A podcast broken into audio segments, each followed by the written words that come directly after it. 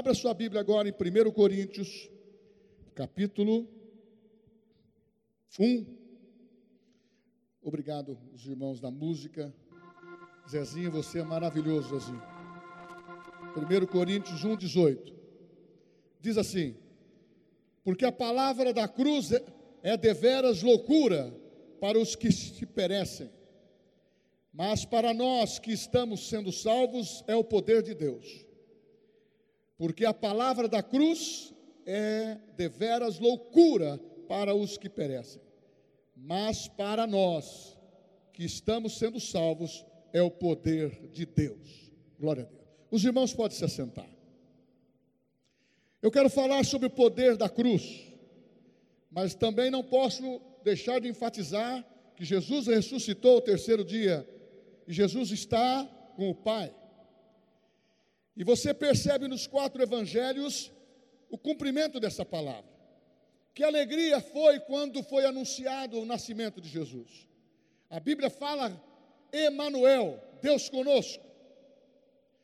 E eu sei que quando essa palavra passou a ser ministrada, Deus conosco, porque no Velho Testamento, na Velha Aliança, eles tinham conhecimento de Jeová, de Elohim, e ele, Javé, e eles não tinham conhecimento dessa presença personalizada de Jesus. Emanuel, Deus conosco. Aí fomos um pouquinho mais além. A revelação chegou e está escrito em Colossenses 1:27 a quem Deus quis fazer conhecer quais são as riquezas da sua glória e o mistério entre os gentios. Cristo em vós, esperança da glória. Cristo passou a viver dentro de nós. A promessa que ele fez: eu vou para o meu Pai, mas enviarei o Consolador, o Espírito Santo, para viver dentro. Isso aconteceu. Mas nós não podemos perder a visão do poder da cruz. O que significa a cruz? O que significa para a igreja esse resgate? Mas volto a dizer, ele ressuscitou. Ele morreu como o unigênito e ressuscitou como primogênito de toda a criação para resgatar todas as coisas conforme a palavra. Mas eu quero que você grave isto. A cruz, ela tem o poder, pela morte de Jesus, de perdoar pecados. Mas ela tem a mesma validade e a mesma intensidade do poder de curas de enfermidades. Está interligado, perdão de pecados, está interligado com curas de enfermidades, como está também direcionado que o caminho dos céus é para os filhos, e aqueles que aceitam Jesus deixam de ser pecador para ser filhos, e eles passam a ter a certeza que vão retornar para a casa do Pai. E nesses últimos dias, você lê um texto como esse. Paulo, quando escreveu isso há dois mil anos atrás, é como se ele estivesse escrevendo hoje. A pregação para nós é, é boas notícias, porque vai levantar, vai suscitar, vai despertar no mundo inteiro os filhos de Deus. Está despertando no Japão, está despertando nos Estados Unidos, está despertando na Europa, está tendo um despertamento de grande avivamento na África, porque Deus é poderoso e está reunindo seus filhos. Mas a pregação é loucura. Os sábios da época, os gregos, até mesmo os, os religiosos, e a cultura que era evidente, primeiro mundo, os gregos. E eles procuraram denegrir essa mensagem. Como aceitaram a mensagem? Isso era loucura de um de um homem que nasceu em Nazaré. Pode vir alguma coisa boa de Nazaré? Um homem que morreu aparentemente aos olhos dos homens da fraqueza, na vergonha, porque foi a pior morte que foi dada a ele, porque era, era dada aos malfeitores. Mas a loucura que eles consideraram, diz a Bíblia, é para os que perecem. O evangelho hoje ele está encoberto porque para muitos porque o Deus desse século tem cegado as pessoas, levado sofisma para os pensamentos, para a mente, levado conceitos, filosofias e até mesmo religiões com porções da Bíblia. E hoje você até não sabe quem são os evangélicos que prega realmente o poder de Deus, como nós temos afirmado em Romanos 1,17, que o Evangelho é poder de Deus para todos aqueles que creem. Meu irmão, nós pregamos algo que é loucura para o mundo, porque a loucura de Deus é maior do que a sabedoria desses homens. E nós estamos também num dia em que querem atrofiar o Evangelho, querem atrofiar a liberdade das pessoas para que elas sejam um, um religioso, mas não é isso que Cristo quer. Ele quer revelar que Ele morreu por você, que na mesma cruz que houve perdão de pecados, houve salvação, e salvação é sozo, é um pacote completo que fala em saúde divina, fala em fé, fala em prosperidade, fala que você é um vencedor em Cristo e começa a reanimar, reanimar, e você diz: realmente essa mensagem mudou a minha vida, e você passa diz a Bíblia em Romanos capítulo 8, que o, o, Espírito testifica que somos filhos de Deus, e você começa a entender por convicção de fé que você é filho de Deus. Você pode dar glória a Deus. Então você não está nesse mundo por acaso, é providência de Deus. Por isso que Jesus disse: Não se turbe o vosso coração, não entre em pânico, não entre em desespero não entre nessas mensagens que são sofisma, porque a palavra de Deus, o poder de Jesus na nossa vida, ele quebra todo sofisma. Nós temos poder do nome de Jesus, pelo poder da morte de Jesus na cruz do Calvário poder para destruir todas as armas do inimigo. Diz a Bíblia que toda arma forjada contra você, contra a nossa família, contra a igreja, ela é despedaçada, porque Deus é conosco.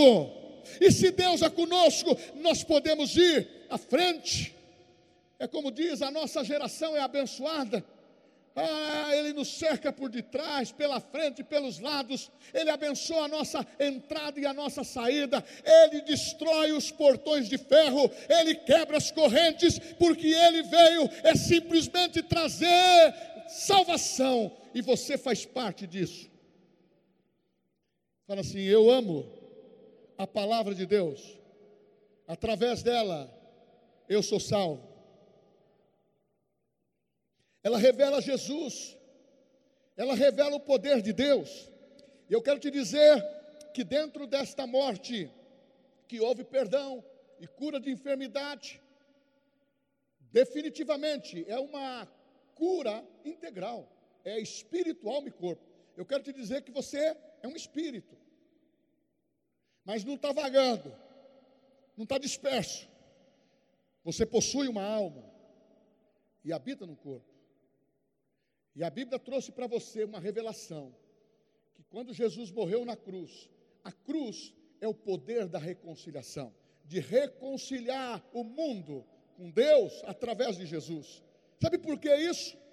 Porque Adão, no estado de graça, aonde ele estava no Éden, ele foi tentado juntamente com Eva, e Eva com Adão, e eles caíram. E eles entregaram para Satanás toda a autoridade que eles possuíam. Está escrito em Salmo 115: Os céus são os céus do Senhor, e Deus deu a terra aos filhos dos homens. Deus deu para nós, os homens.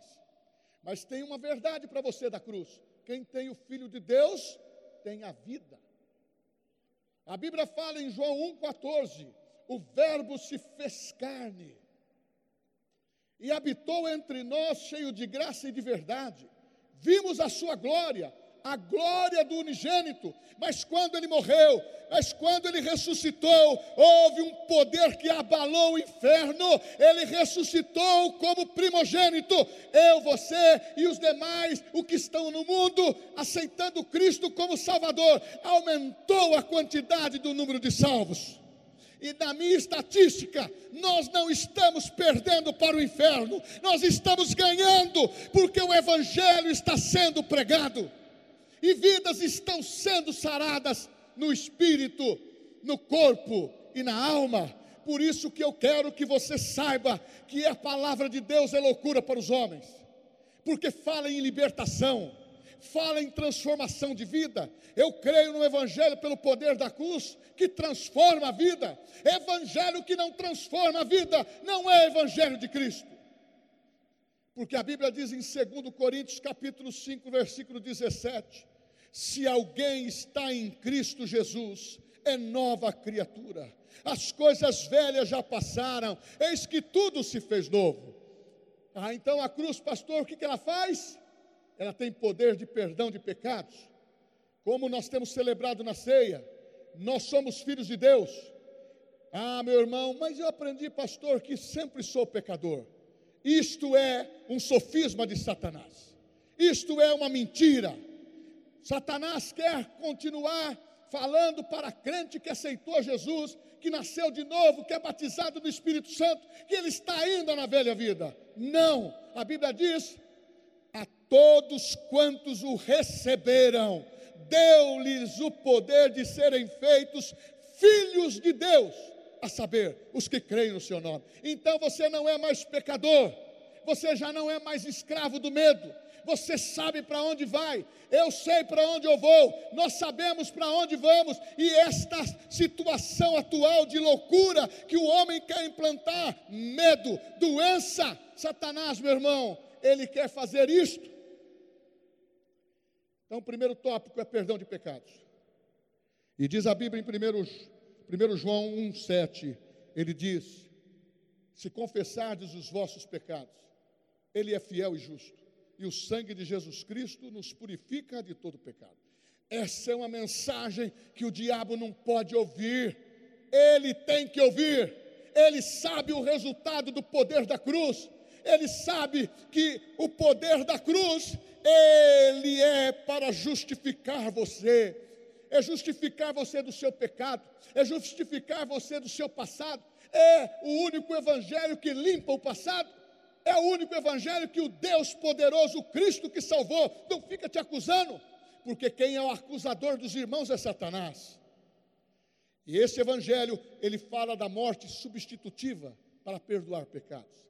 Jesus levou sobre si todos os nossos pecados. Jesus não pecou, ele se fez pecado e ele levou o pecado de toda a humanidade. Por isso a afirmação é: Deus reconciliou consigo mesmo o mundo em Cristo Jesus. E ele levou os nossos pecados. E você já não é mais um pecador que vive na prática do pecado. Você é um filho de Deus. Ah, há um espírito de santidade. Porque quando você recebe o Espírito Santo, como que é o nome dele? Espírito quê? Espírito quê? Meu irmão, você é a habitação de Deus. Então, com certeza, você não vai viver na prática do pecado. Você vai viver na autenticidade da palavra que vai transformar você em glória em glória, em degrau em degrau, vivendo a vida de princípios, porque são através dos princípios da palavra que você começa a colocar o evangelho diário em prática. Ai, pastor, eu sou simpatizante do Evangelho. Eu gosto muito. Gostar não basta. A turma do. Eu não quero falar contra Tomé, mas a turma dos Tomé é muito grande. Eles querem ver para crer, mas a Bíblia nos ensina que nós, nós vivemos por aquilo que não vemos, nós vivemos pela fé e declaramos os resultados que Deus tem para nós. Ah, meu irmão, quando eu falo que Ele acredita em você, que Ele delegou o poder para a igreja ser vencedora, você tem que vibrar com isso. Por isso que nós cantamos sobre os hinos do céu. Essa semana eu fiquei cantando sozinho. Aí você fala assim: por quê? Meu irmão, eu tenho saudade dos céus. E eu quero que você também tenha, porque as nossas raízes estão lá. Está escrito em Filipenses 3,20 que a nossa pátria, a nossa pátria, a nossa verdadeira cidadania está em Deus, está nos céus. Então, quando você tem a compreensão que Ele está contigo, você tem a compreensão que Jesus pagou totalmente o preço. Está escrito no Velho Testamento que os sacrifícios eram feitos para cobrir o pecado. Uma vez por ano o sacerdote sacrificava cordeiro e aspergia e fazia o sacrifício para o povo ser purificado, cobria o pecado. Mas quando Cristo, o verdadeiro Cordeiro de Deus, foi morto, a Bíblia diz que ele foi para a expiação, ele foi para a redenção, ele foi pagar o preço. E assim o fez, incluindo você, porque uma morte substitutiva era para você estar no lugar da cruz. Mas ele representou você lá. Então, pare de pensar que você é um coitadinho. Para de, de ficar com o seu pecado de estimação. Isso pode trazer causas. Agora vamos para a parte da situação de enfermidade. Porque quando Jesus faz a, a purificação do pecado, é algo permanente. Vocês têm compreensão disso? Mas por que? Eu pergunto agora, e você responde no seu íntimo. Por que, que você tem facilidade de saber, de aceitar, gerar convicção que Ele tem poder para para perdoar os teus pecados. Por que, que você não tem a mesma convicção que Ele tem poder para sarar as tuas enfermidades? Oi? E você e muitos ainda estão orando para perguntar se é a vontade de Deus. Mas eu quero te dizer o seguinte: que a cura não é uma promessa a ser cumprida, mas um fato já estabelecido. A cura não é uma promessa. A cura é estabelecida por Deus e faz parte dos acessórios de Deus para manter a tua vida. Um corpo sarado, saúde divina. Mesmo que você tenha sintomas, você precisa rejeitar. Sabe por quê? As ferramentas que Satanás usa para trazer as pessoas cativas, dependentes do medo, dependentes do pânico, a ansiedade, insegurança, medo da morte, são as ferramentas que são chamadas enfermidades. Mas você tem que aceitar no mesmo nível que você foi perdoado dos seus pecados. Você tem que entender que Ele sara as tuas enfermidades. Está escrito em Êxodo capítulo 25, que quando Deus se revelou para Israel, ele disse: Olha, eu tenho algo tremendo para vocês. Vocês vão ser libertos do Egito. Vocês serão libertos lá do Egito. E vocês vão sair, vão comemorar a Páscoa, vão comer o cordeiro. Lá na Páscoa. Hoje aqui é ceia, na nova aliança. Eu quero dizer para vocês: saiam todos, diferentemente do que vocês eram.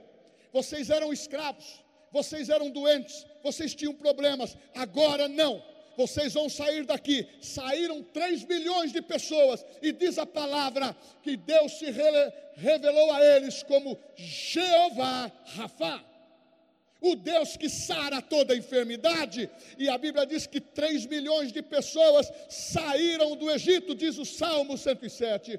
Oh, meu irmão, que a palavra foi enviada a eles, 107, 20, e os sarou e os livrou daquilo que era mortal. 3 milhões de pessoas saíram dali, desde de criança a homens, famílias e animais, todos sarados.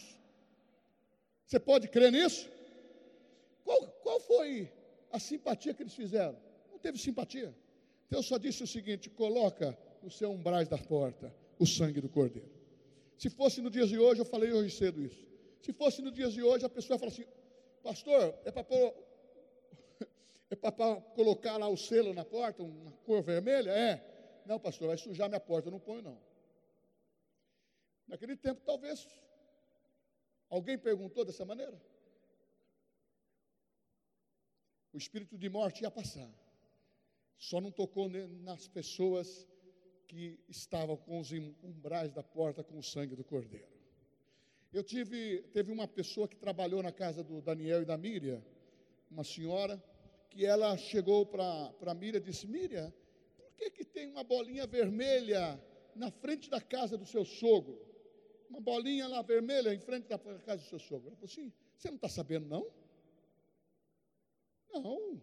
Aquela que tem uma bolinha vermelha é porque vai ter o arrebatamento. É as pessoas que vão ser arrebatadas. Ela falou: pelo amor de Deus, arruma uma bolinha vermelha para mim. Aonde está a concepção de fé, a segurança?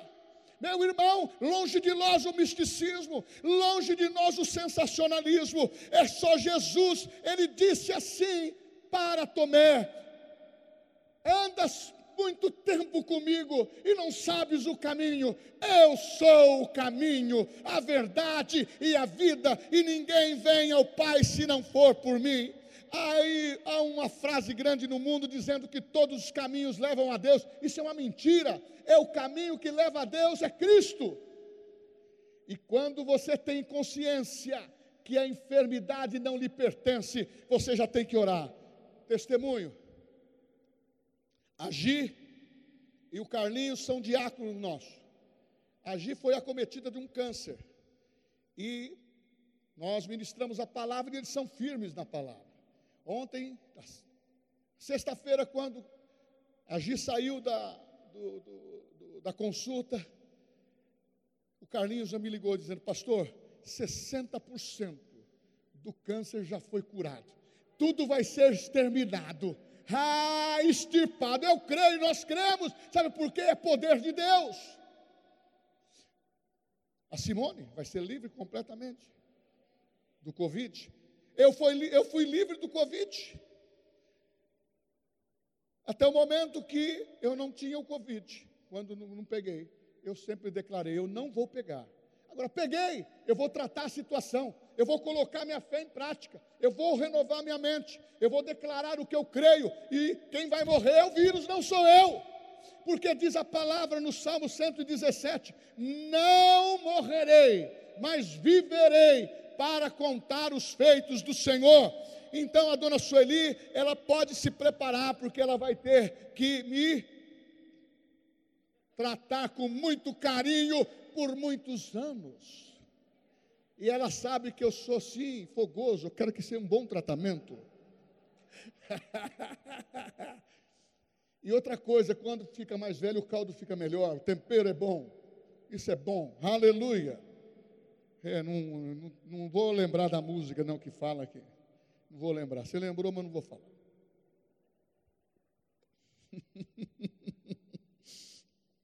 A palavra de Deus é um bom remédio.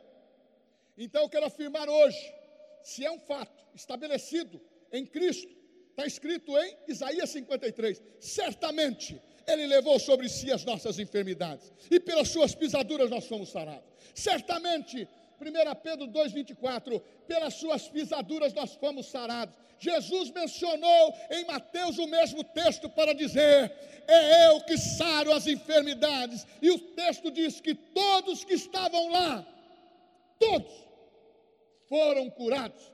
É o mesmo Cristo. Eu não li na Bíblia nesses anos todos de crente, nos 33 anos de Jesus na terra, eu não vi falar que ele teve resfriado. Eu não vi nenhuma citação que ele teve doente, mas vi sofisma falando coisas erradas. Então, meu irmão, o que a Bíblia diz é o que eu sou. O que a Bíblia diz é o que me pertence. O que a Bíblia diz é o que tenho como herança e você também. Então você pode abrir os seus olhos e saber que uma das ferramentas de Satanás é dizer que enfermidade é cativeiro. A enfermidade ele usa para prender você. E uma das características para as pessoas receberem enfermidades? É o pecado. Quem quer viver no pecado vai atrair enfermidade. Por quê? Tanto o pecado como Satanás, eles atuam diretamente e indiretamente. Mas, pastor, onde está escrito isso? João capítulo 5. Quando Jesus vai no poço de Betesda e encontra ali um paralítico de 38 anos, ele precisando agitar as águas, para ser curado, porque quando um anjo agitava as águas, E aquele que era lançado no, no poço de Betesda, primeiro era curado. Aquele homem precisava, e quando Jesus olhou para ele, disse: Que queres que eu te faça? Já veio a pergunta, não é a pergunta, se o senhor quiser, que queres que eu te faça? Na mesma hora, levanta, pega o teu leito e anda. É isto que é a autoridade no nome de Jesus, que nós não podemos esquecer de como pratica. Nós não podemos pensar que não acontece, porque a palavra de Deus funciona. A palavra de Deus é verdadeira e diz que é o bom remédio para o meu corpo, é saúde para os meus ossos. E quando Jesus curou aquele homem, aquele homem saiu e foi encontrar os seus familiares, se relacionou na multidão e Jesus olhou para ele e disse assim: Deixa eu dar um recadinho para você. Você foi curada, né, filho? Aí Jesus disse para ele: Não peques mais, para que não sucedas coisas pior com você. Então estava dizendo que aquela enfermidade era fruto de pecado. João capítulo 5, você lê lá. Como também uma mulher que estava cativa, Lucas capítulo 13 uma mulher corcunda com 18 anos corcunda. Ela entrou no santuário num dia de sábado também, e Jesus olhou para ela e repreendeu o espírito de enfermidade, o cativeiro. Ela estava cativa, e quando ela recebeu a, a oração, dizendo: endireita-te, pois o seu corpo assim endireitar. E chegaram lá também para ela olhando, hoje é sábado. Perguntaram para Jesus: podia ser outro dia? Jesus disse: hoje é o dia da bênção dela. Porque Jesus disse assim: esta mulher é filha de Abraão. Nós temos declarado que Abraão é o nosso pai da fé. Aquela mulher estava sob promessa e não sabia usar. É como a igreja de Cristo, ela tem a palavra: errais por não conhecer o Evangelho e nem as Escrituras. Aqueles que não têm o conhecimento da revelação e da verdade, da sua autenticidade, passa a ser escravo do medo, do cativeiro, do sofisma, a falta de entendimento, a falta de conhecimento tem levado muitas pessoas a perder. Outra coisa que leva à enfermidade é o mau uso do corpo, é o mau uso da boca. Come de uma maneira diferente. Questão do Covid. Primeira coisa que o médico me perguntou: o senhor tem diabetes? Eu falei, não tenho. O senhor tem isso? Não tem. O senhor tem isso? Não tem. O senhor tem isso? Não tem. Meu irmão, agora quando a pessoa tem, ela já está comprometida. Então, forma de comer, você, você é o que você come. Você é, na palavra, o que você fala, o que você faz a confissão. Eu quero te dizer que Deus levou o cativeiro de Jó, não vou entrar nessa história, porque Satanás tocou nele, não foi Deus. Então eu quero que você saiba, daqui para frente, memorize isso, de Deus, isso é, Tiago 1,17, de Deus procede toda boa dádiva, nele não há variação, não há mudança, ele é o mesmo ontem, hoje e eternamente. Oh, meu irmão, não tem um Deus do Velho Testamento e um Deus do Novo Testamento. Era o mesmo Deus, só que precisou-se de um corpo. Jesus veio em carne e osso, nasceu da Virgem Maria, Deus conosco e passou a nos representar até o momento que foi para a cruz e levou todos os nossos pecados, levou toda a nossa miséria, levou todo o nosso cativeiro embora e mostrou que o Pai, quem vê o Filho, vê o Pai, quem vê o Filho, o que o Filho faz, o Pai faz. Mas ele fez, Jesus, milagres, palavras, revelação do céu, tudo que o Pai fazia, o Filho fazia. Então, meu irmão, ser firme na promessa é algo tremendo. É um algo tremendo. Eu vou para o final. Com respeito também à questão de pecados. Provérbios diz 28, 13.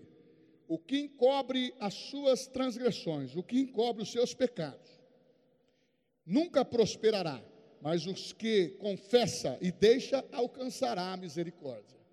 Em 1 João capítulo 2, versículo 1 diz assim: Filhinhos, olha que tratamento, filhinhos, Eu vos escrevo para que não pequeis. Não é para pecar, não é para viver na prática do pecado. Eu vos escrevo para que não pequeis. Mas se pecardes, tendes um advogado perante o Pai. Outra coisa, meu irmão, para finalizar, a ceia do Senhor. Pão e o sangue de Jesus. Parece para muitos ser um poder místico, não é. Ele está sentado conosco. O Espírito Santo está aqui. Ele diz: Eu vou para o Pai, mas enviarei outro consolador, o Espírito Santo, que o mundo não pode receber, vai viver dentro de você. Então eu quero te dizer aqui que pelo poder da morte de Jesus, da ressurreição de Jesus, da ascensão de Jesus aos céus, você recebeu poder para representá-lo nessa terra. Então compreenda que na mesma cruz que houve perdão de pecados, a saúde divina, a cura das enfermidades. Eu não vou andar mais enfermo, porque a Bíblia diz que Deus fez Jesus moê-lo, Jesus levou sobre si, levou o câncer, levou a AIDS, levou todo tipo de doença, levou esse vírus maldito que tem ceifado tanto velhos como jovens mas muitos estão, eu vi lá na, no, no tratamento, pessoas podendo ser melhor tratadas, não, eu só vim tomar o soro. E outros, a gente vê que é uma contaminação porque não se preservam. Eu vou fazer 63 anos, me preservei, mas eu sou uma pessoa pública, tenho escritório ah, de trabalho e tenho a igreja como pastor e eu vou fugir das minhas responsabilidades? Não. Por quê? Eu não sou escravo do medo. Eu não sou escravo da morte. Eu tenho a presença de Deus na minha vida. E eu quero te dizer: eu vou morar nos céus. Aleluia! Eu vou nesse trem das boas novas. Sabe por quê? Ele morreu por mim, logo todos morreram. Ah, meu irmão, se você tem Cristo na tua vida, levanta o teu semblante e saiba que estamos andando em saúde divina. Eu termino mencionando o Salmo 27. O Senhor é a minha luz e a minha salvação. De quem eu temerei? De quem eu me recearei? Quando você ouve uma parte dessas escrituras ou você lê, você vai dizer o seguinte: enfermidade, eu não tenho receio de você. Sabe por quê? O diagnóstico que eu tenho, ele não é humano. O, o diagnóstico que eu tenho é de Deus. Eu posso ter sintomas, eu tenho que declarar que a palavra de Deus funciona. E quando eu não me receio do mal, dez mil cairão à sua direita, mil à esquerda, e tu não serás atingido. As armas da nossa milícia não são carnais, mas poderosas em Deus. É um, uma cruz vazia, porque Ele morreu por nós. É um sepulcro vazio, porque Ele ressuscitou ao terceiro dia. É um trono ocupado. Meu irmão, saiba que a igreja ela tem autoridade e você participando aqui da ceia, você está comendo perdão de Deus. Então, não deixe de falar, Senhor, eu me examino, eu peço perdão dos meus pecados, porque aquele que confessa e os deixa, prosperará. Ah, pastor, eu estou com doença. Quando você comer o pão e beber do suco da, da videira, o sangue de Jesus, você será curado. Há uma unção de cura, de libertação no nosso meio. Meu irmão, Jesus disse: Vinde a mim, todos vós que estáis cansados e sobrecarregados, eu vos aliviarei. Ele falou para os crentes ali da época. Então nós temos que entender, levantar a nossa cabeça. Ele cura todos. Ele tira a aflição do coração, ele tira o complexo, ele tira toda a insegurança. E a segurança vem e os nossos diáconos entram. Glória a Deus. Vamos ficar em pé. Ministério de Música. Glória a Deus. Glória a Deus.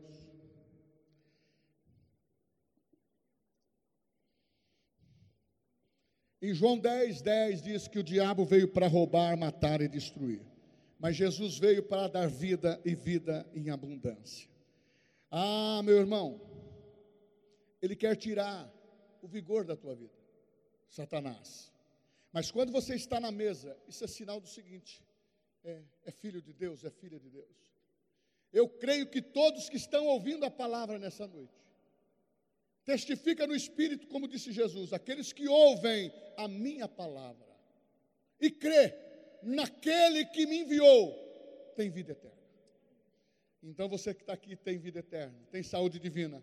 Então, não deis lugar ao diabo em hipótese alguma. A ceia do Senhor é a tua força. A ceia do Senhor é a tua vitória. E quando você participa da ceia, isso é sinal. Você é uma filha de Deus.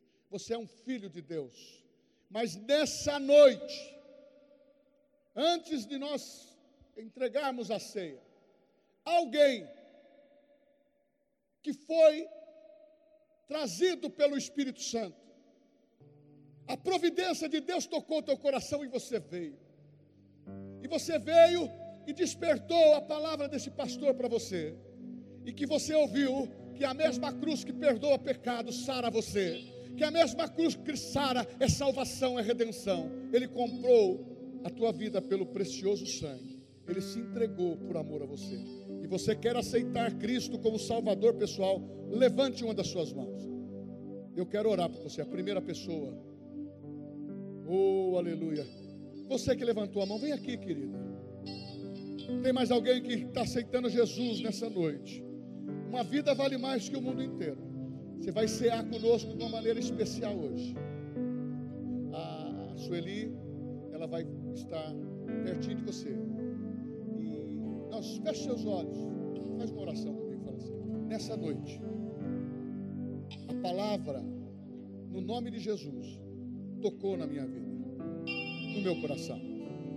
Eu quero deixar o meu passado eu quero viver um presente justificado. Eu quero um passado perdoado. E no nome de Jesus, esta palavra me dá convicção pela fé. E eu recebo Jesus como meu Salvador pessoal. E o meu nome será escrito no livro da vida. De hoje em diante, eu não serei mais a mesma. Eu sou filha de Deus glória a Deus, vai cear com a alegria do Senhor, viu?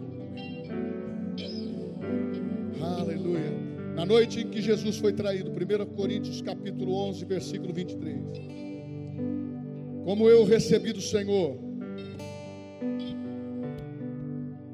ele pegou o pão e tendo dado graças, isso está escrito em 1 Coríntios 11, 23 em diante, ele partiu quando Satanás viu Jesus na cruz morrendo, e Jesus dizendo: Elohi, Elohi, lama sabatã. Deus meu, Deus meu, por que me desamparaste? Parecia que ele estava vencendo, mas ali estava morrendo um Cristo que estava nos representando.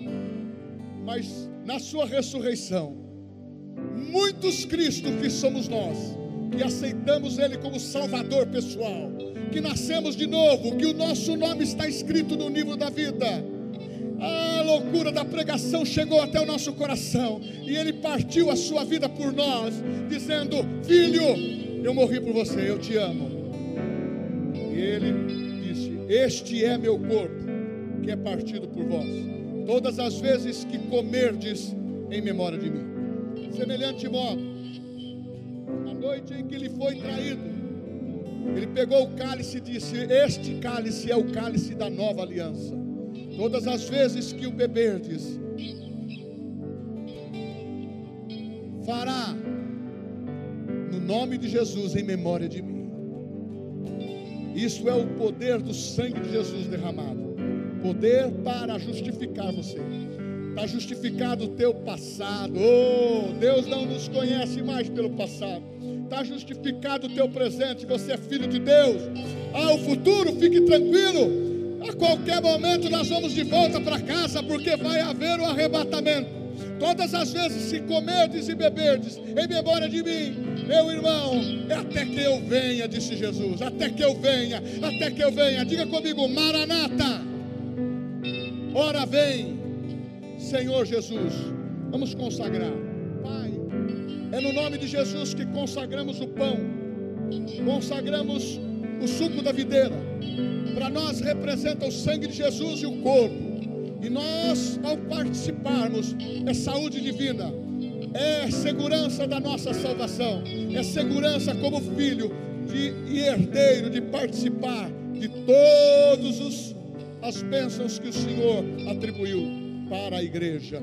E é no nome de Jesus que nós consagramos.